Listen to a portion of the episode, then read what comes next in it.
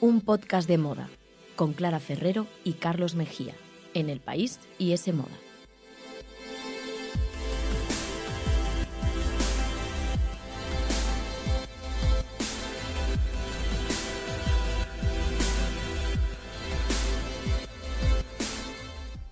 Hola, ¿qué tal? Bienvenidos a un podcast de moda. El podcast que escuchas mientras haces cosas importantes o no, tú sabrás, aquí te queremos igual. Nos podéis escuchar, ya lo sabéis, en iTunes, Google Podcast, la web de ese moda y en los podcasts del país. Y podéis seguirnos en Instagram, arroba un podcast de moda.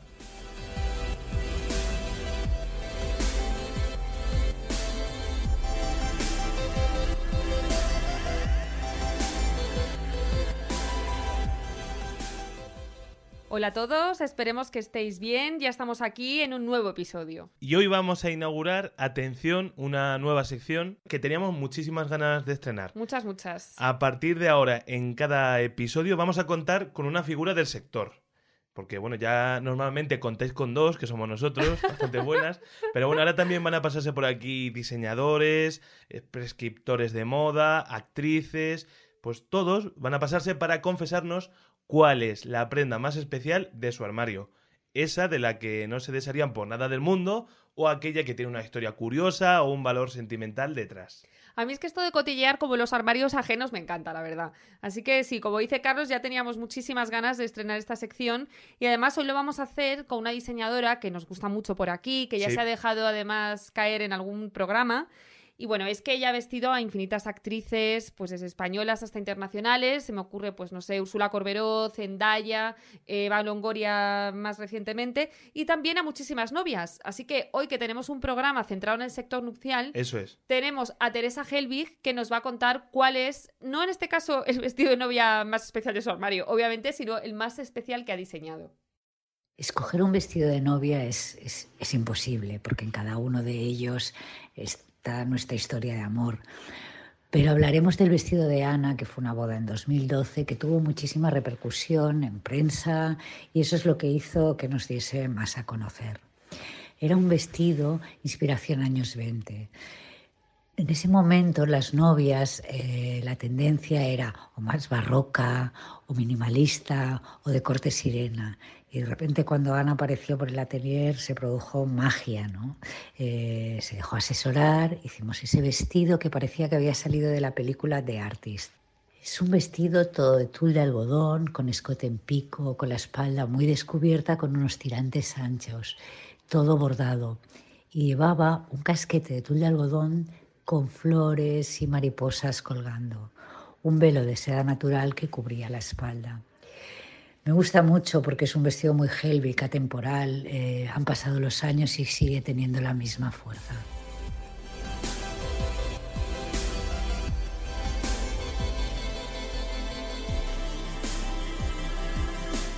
Pues ahí estaba esa prenda, este vestido en este caso especial para Teresa, que ella además lo recuerda porque, bueno, cuando habla de esta novia, de Ana, tenemos que aclarar que Ana es Ana Ortiz, mujer del jugador de fútbol Andrés Iniesta. Se lo hizo para A- su boda. Andrés Iniesta, manchego universal y una de las personas que más quiero en el mundo.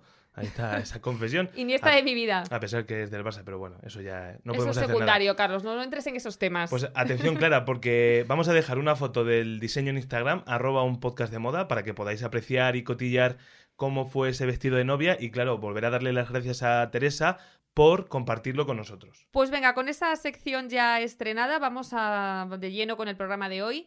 Que además vamos a tratar un tema que yo creo que quien más, quien menos estamos comentando estos días, porque bueno, una de las consecuencias de este confinamiento, entre las muchísimas que hay, por supuesto, muy importantes, pero una de ellas son las bodas, ¿no?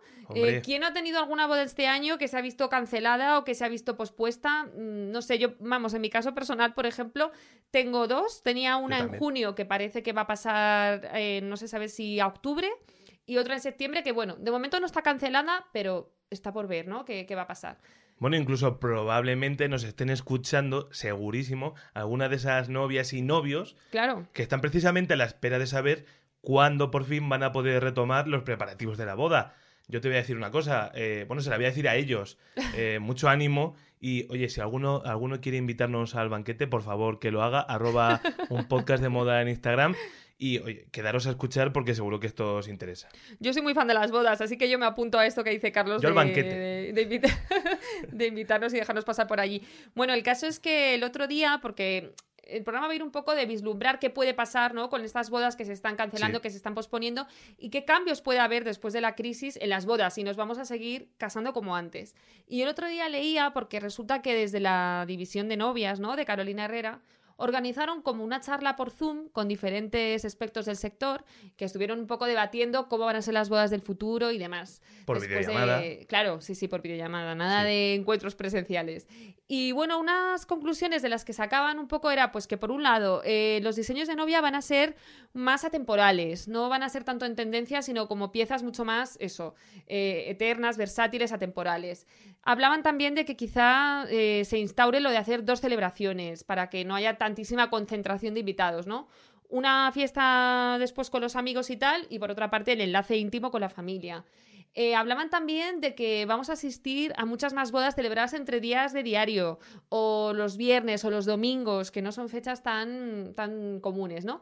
Entonces, bueno, parece que sí que va a haber algunos cambios y, y bueno, pues está todo un poco en el aire, pero esas eran las Bueno, conclusiones que... Incluso hay testimonios de parejas que tienen planeada su boda para 2021 y que ya dicen que van a cambiar la gran fiesta que tenían planteada por algo pues un poco más íntimos. Sí. Y ya no solo, claro, por motivos de distanciamiento social, al tener menos invitados, o por el ahorro económico, ¿no? Porque con la crisis que parece que va a venir, seguramente nos afecte. Sino también porque esta pandemia mundial que estamos viviendo está cambiando sus prioridades. Yo también te digo una cosa, yo creo que sigue siendo muy pronto para saber qué va a pasar en 2021, bueno, incluso para dentro de unos meses, Sí. pero ya tengo una idea. No sé si este detalle que suelen dar, bueno, la mayoría de novios y que muchas veces son tonterías, oye, pues a lo mejor dentro de unos meses pueden ponernos gel hidroalcohólico o algo de Oye, eso. pues sí. es un pues- buen detalle. Pues desde luego va a ser útil, ¿no? Porque nos vamos Hombre. a tener que seguir manteniendo esas medidas de sanitarias y de higiene, así Sí. que quizá un- una botellita así chiquitita, pues No porque viene mal. bueno, ahí está esta esa idea de Carlos.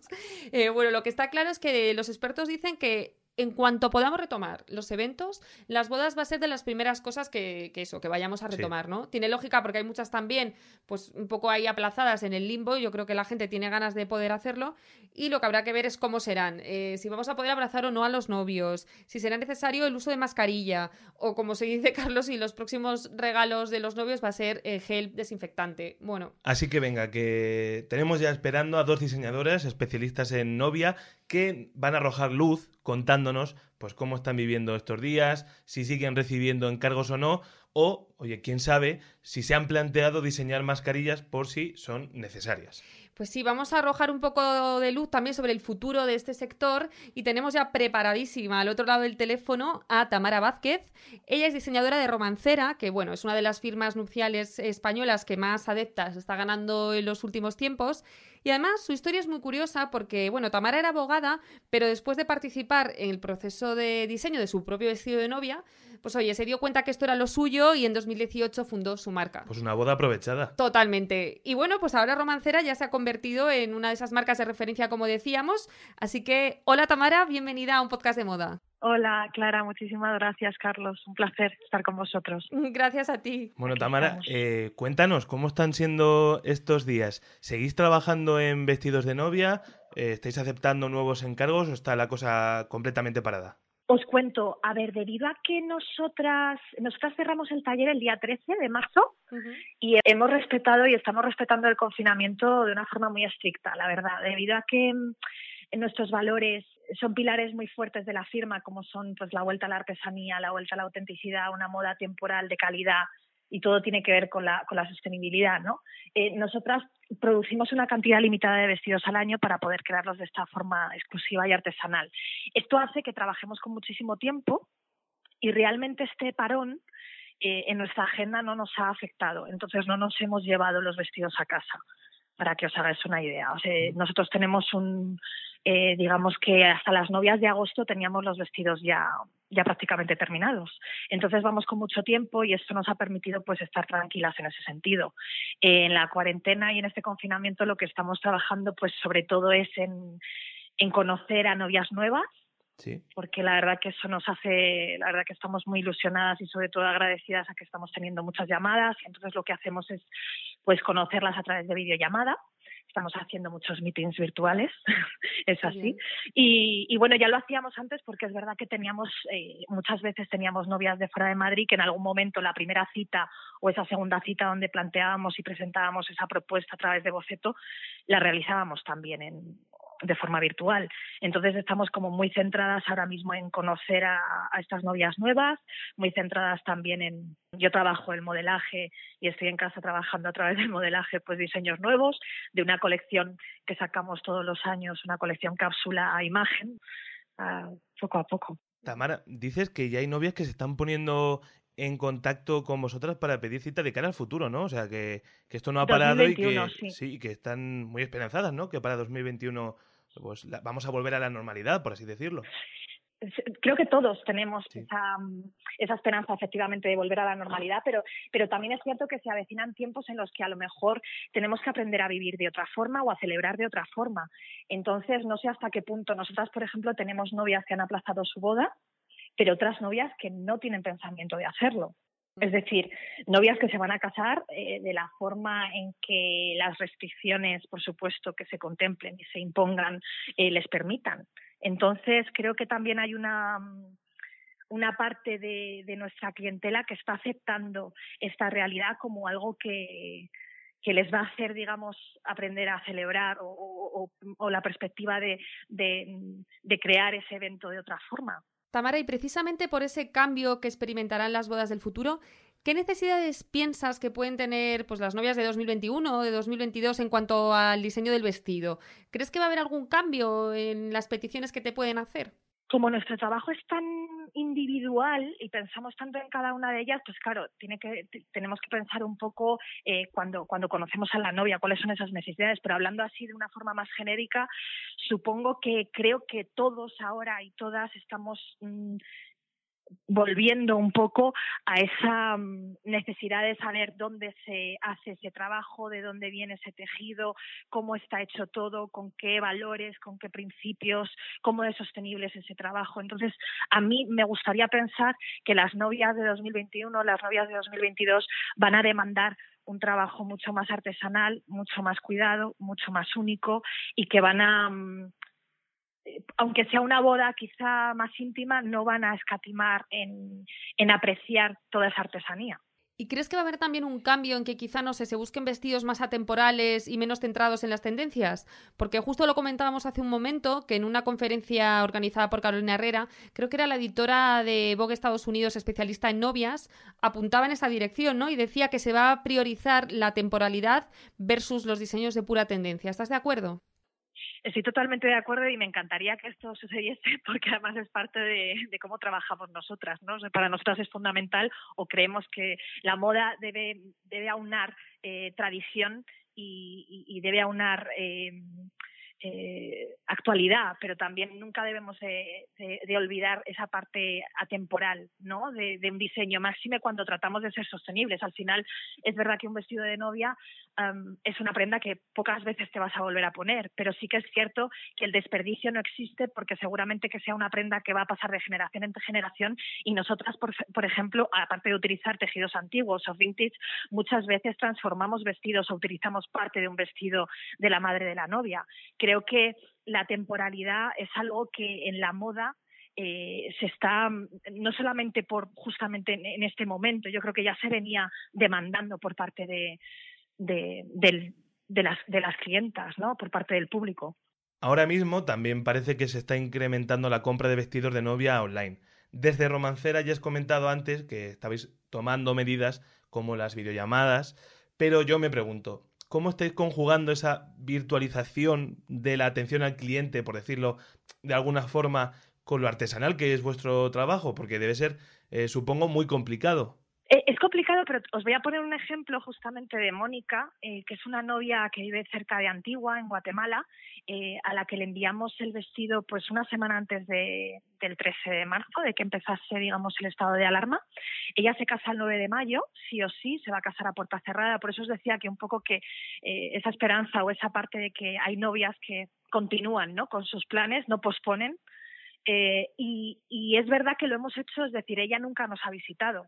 Es cierto que es verdad que nosotras, para poder em, responder a la demanda de novias fuera de España, eh, sí que trabajamos con esos diseños eh, que cada año creamos para esa colección imagen. Sí que trabajamos con esos diseños que, por ejemplo, los estamos vendiendo en París, en Printemps, y que también, pues, digamos, es una forma más fácil de poder dar respuesta a esa novia que quiere llevar un vestido romancera. Cuando en España, por ejemplo, solamente nos dedicamos a que cada diseño es único y se parte desde cero. Son, digamos, dos líneas diferentes. Al final el vestido está hecho de forma totalmente con la misma calidad, con las mismas... O sea, es el mismo proceso, solamente que digamos que eh, el patrón y el diseño ya está creado. El patrón en genérico, por supuesto, luego se hace con las medidas de, cada novia, son de mi couture, diríamos. Porque no llega a ser un pretaporte tampoco, lo hacemos con las medidas de, de, la novia en concreto, en este caso de Mónica, que se casa el 9 de mayo. Y Tamara, ¿cómo vislumbráis el futuro del, sector de, moda nupcial? ¿Pensáis que va a haber una petición masiva de vestidos de cara al próximo año o que va a atravesar un momento igual de delicado que el resto de, la industria de la moda? Creo que va a existir una crisis generalizada, por mm. supuesto. Em, también creo que, puede afectar mucho más a firmas que trabajan a volumen y que trabajan un volumen muy importante de vestidos. al final, nosotras, como os contaba, eh, producimos una cantidad limitada de vestidos al año y es una filosofía muy distinta, ¿no? Eh, muy distinta. Es un segmento muy concreto en, la medida y luego además es un, nuestro enfoque es no solo por la sostenibilidad, sino por la forma en la que hacemos las cosas es muy diferente al resto. Pero, pero sí que creo que, que puede haber, por un lado, una, una demanda muy fuerte en 2021 porque se junten realmente bodas de dos años, básicamente, pero es como retrasar el mercado, ¿no? Yo ahora siento como que se está posponiendo todo. Estamos posponiendo un poco eh, no solo las celebraciones de bodas, se pospusieron, eh, eh, fueron las fallas, ¿no? Luego la feria, o sea, quiere decir, al final estamos como posponiendo la vida. Va a llegar un momento en el que creo que, mm, que posponerlo tampoco sea la solución, sobre todo porque vivimos una incertidumbre que tampoco sabemos cómo va a ser el 2021. Que posiblemente haya un repunte en el 2021 en el sector nupcial, sí, pero que también va a haber muchas empresas que van a sufrir muchísimo porque están ligadas al volumen también. Tamara, ya para terminar, ¿cómo haces estos días pues para inspirarte, ¿no? Un poco en medio de toda esta crisis sanitaria que estamos viviendo, ¿cómo te mantienes creativa? Sí, yo creo que es, es difícil muchas veces abstraerse de, la situación tan terrible que estamos viviendo, ¿no? Y, pero hay fórmulas. Eh, creo que hay que también tener un punto de reflexión eh, nosotras estamos en, muy introspectivas también, estamos muy calmadas y tratando de tomarnos el tiempo necesario. Entonces, no, no, no voy con prisa, sí que es verdad que trato de, de no desligarme de todo lo que siempre de lo que me alimento normalmente. O sea, hace poco pues estuve, eh, pude conectarme porque era una maravilla la ópera de París y eh, estuve viendo el lago de los cisnes que, que lo habían puesto en abierto. Eh, em, hay un montón, por ejemplo, de visitas virtuales eh, a, a, museos. Estuve el otro día en el MoMA directamente. o sea, quiero decirte que al final yo creo que es buscar un poco esa, esa parcela eh, más artística y buscar un poco de tiempo para, para poder recobrar ese ánimo también, ¿no? Y para poder centrarte en que, a, pesar de lo terrible que estamos viviendo, eh, pues puedas buscar esa parcela un poco más creativa y, un poco esa paz. Pues Tamara Vázquez de Romancera, muchísimas gracias por pasarte por este podcast de moda. Muchas gracias por tu tiempo ojalá que esa crisis que se parece que se avecina, pues no, pues afecte lo menos posible, ¿no? A las marcas españolas. Ojalá, esperemos que sí, por supuesto. Estamos fuertes. Hay que estar, hay que estar fuerte. Gracias por, a vosotros por, por, invitarnos. Gracias. Un abrazo. Hasta luego, gracias. Bueno, pues nos quedamos un poco con eso que decía Tamara, esa frase me ha gustado, lo de se avecinan tiempos en los que tenemos que aprender a vivir de otra forma y a celebrar de otra forma. Bueno, fíjate, si estamos ya aprendiendo a celebrar de otra forma, que leí que incluso hay mucha gente que se está casando ya estos días a través de videollamada, sí. retransmitiendo el enlace o haciendo una gran fiesta pues eh, con todos sus invitados, no falta uno, pero claro, eh, a través de la webcam. Y es más, en Nueva York ya es legal casarse por videollamada. Esto hace unas semanas hubiera sido impensable. Bueno, tengo una compañera que ha asistido hace poco a una boda por Zoom. Y déjame quedarme con lo que decía Tamara, pues no, esa esperanza de repunte de la industria en 2021, pero claro, también hay que tener en cuenta lo que ella misma decía, que con esa crisis económica que puede acabar con muchas firmas, eh, que están más basadas en el volumen, pues también hay que tenerla en cuenta. O sea, vamos a esperar que las consecuencias sean mínimas. Pues sí, sí, sí. Eh, yo la verdad es que no sé qué pensar, porque por una parte creo que luego quizá todo vuelva a la normalidad un poco más rápido de lo que ahora mismo pensamos, ¿no? Ahora estamos aquí confinados y es difícil imaginarlo, pero quizá después, eh, pues el hecho de celebrar una boda no sea tan distinto a como lo era antes. Yo también. Por supuesto estoy hablando de bodas ya de dentro de un tiempo, no a las inminentes, porque ahí obviamente va a haber muchas medidas. Pero luego por otra parte también creo que las novias que se pudieran permitir hacer un diseño a medida, que es algo que, bueno, es un desembolso importante, eh, seguramente lo van a continuar haciendo. Pero eh, también habrá muchas que quizá ahora tengan otras prioridades en la vida y que quizá lo que antes eh, era un fiestón con un super vestidazo y tal, ahora digan, bueno, pues vamos a hacer algo más sencillo. Igual hasta me compro un vestido blanco de cualquier marca que ni siquiera es específicamente diseñado para novia. Y, no sé si quizá ahí sí que puedan variar un poco las prioridades. Pero bueno, desde luego es importante también valorar y poner en, de manifiesto la importancia de lo artesanal, de, las cosas bien hechas. Desde luego cambios va a haber. Aunque, repito, es difícil hacer una predicción un poco. Muy difícil. Yo es que cada cinco minutos pienso que, va a ir hacia un lado. Pero venga, vamos a hablar ya de todos estos cambios que se avecinan con nuestra segunda invitada, que ya está preparada. Castellar Granados, que también es diseñadora especialista en novias y la verdad es que hace unos vestidos muy bonitos, me gustan mucho. Empezó trabajando para Ángeles Lesser o Miguel Palacio y en 2016 decidió crear su estudio de novias. Desde entonces su firma pues, ha cosechado muchísimos éxitos y es toda una referencia en el sector nupcial. Castellar Granados, bienvenida a un podcast de moda. Muchas gracias a vosotros. Bueno, cuéntanos, ¿cómo están siendo estos días de cuarentena? Eh, ¿Seguís trabajando en vestidos de novia? No sé si estáis aceptando nuevos encargos o está la cosa un poco parada también. Pues mira, como ya llevamos un mes y pico, la cosa ha ido evolucionando en diferentes etapas. Eh, al principio continuamos eh, trabajando solamente desde el taller, sin estar abiertos al público, obviamente, porque estaba prohibido. Y, y bueno, pues solamente una persona en el taller, porque no podía haber más, y pudo adelantar los vestidos que ya estaban en marcha, pensando que pues a lo mejor en abril o en mayo retomaríamos la actividad. Claro, porque te estoy hablando pues de la semana del 16 de marzo. Eh, luego, pues como sabéis, hubo esas dos semanas de parón en el trabajo, en el que pues no pudimos trabajar, bueno, pues se paró. Y ahora que, que hemos avanzado en el tiempo y que estamos viendo que esto se va a prolongar bastante, pues estamos, digamos que, más paradas en el sentido de que las novias que tenemos en marcha a nivel taller las hemos adelantado pero claro, esas novias eh, o bien han movido su fecha eh, bastantes meses o directamente las han pasado un año más. Así, pues por ejemplo, la que se casaba el 6 de junio, pues eh, ahora se va a casar el 7 de junio del 2021.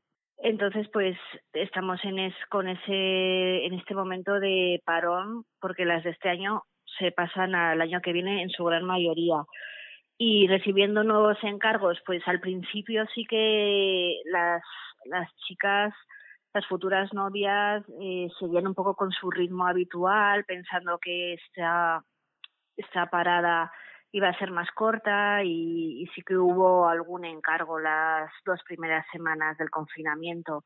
Ahora ya no hay encargos porque la gente, eh, como todos, eh, no sabe cuánto tiempo va a durar esto, cuándo se van a, volver a celebrar bodas y entonces pues estamos paradas, sí. Claro, es muy difícil ahora además pensar, ¿no? En un vestido de novia, en algo tan lúdico en el fondo, ¿no? En un momento así.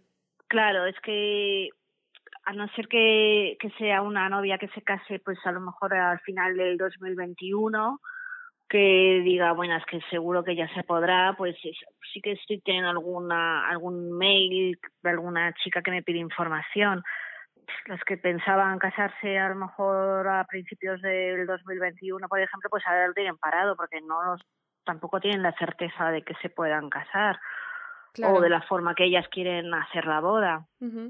¿Crees, Castellar, que va a haber cambios en el diseño de los vestidos para adaptarlos de repente quizá a un nuevo mes?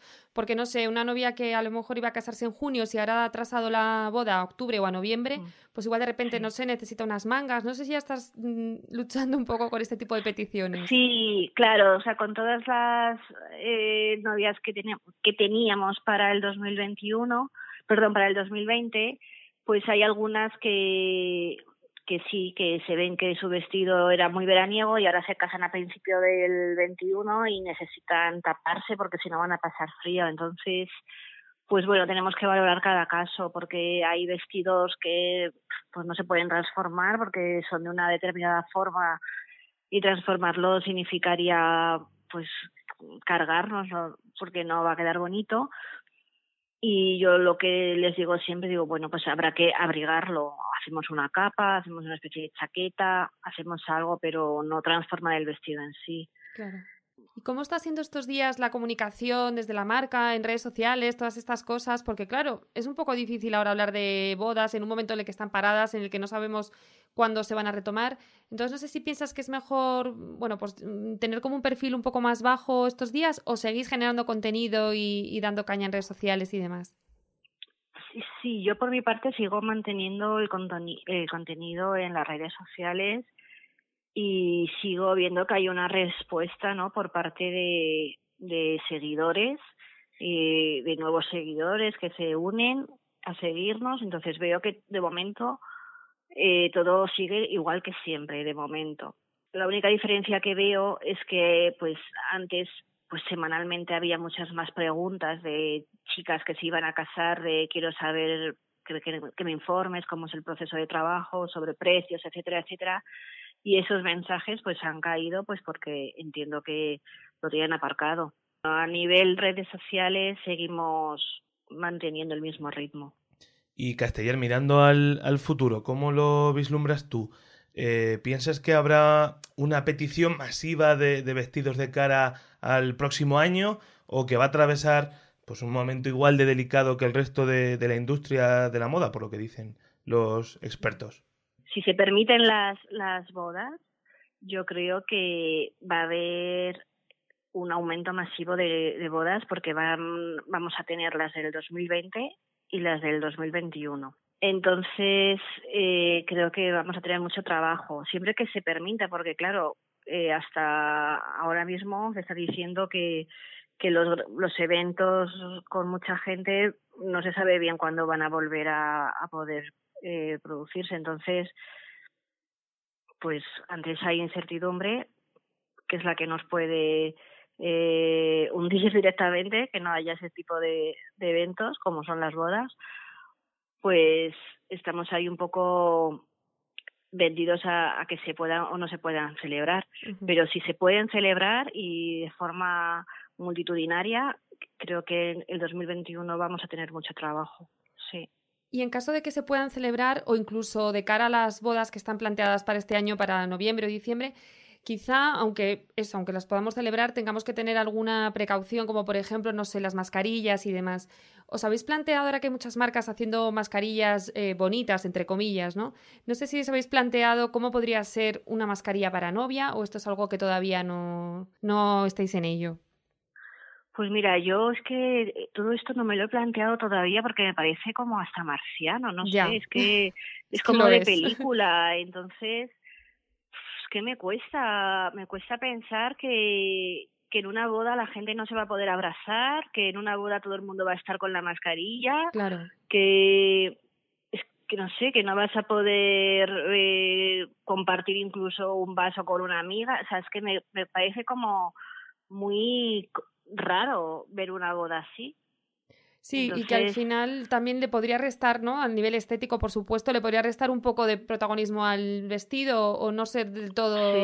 No, en las fotos debería. Es algo como un poco raro, ¿no? Que todavía no nos entra en la cabeza ver eso. Yo lo veo muy raro. Yo lo veo muy raro. Yo creo que estamos en un momento en el que todos vamos con mascarilla cuando salimos al mercado o a la farmacia y con guantes, pero yo creo, quiero pensar que dentro de unos meses, cuando todo esto, todo esto esté controlado, si se pueden celebrar eventos es porque se pueden celebrar bien y, sin tener que estar con mascarillas y con guantes y con mamparas de seguridad entre mesa y mesa, etcétera, etcétera.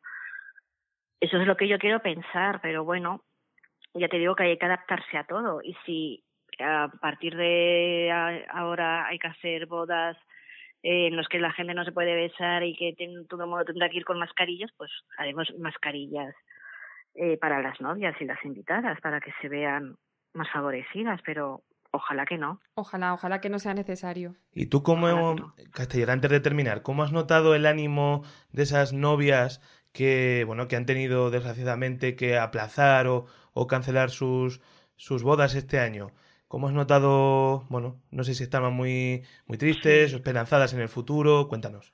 Bueno, pues en general, yo, todas mis novias eh, se han mostrado eh, tranquilas, eh, con esperanza y puede haber algunas que estén un poco más tristes que otras, pero lo llevan bien.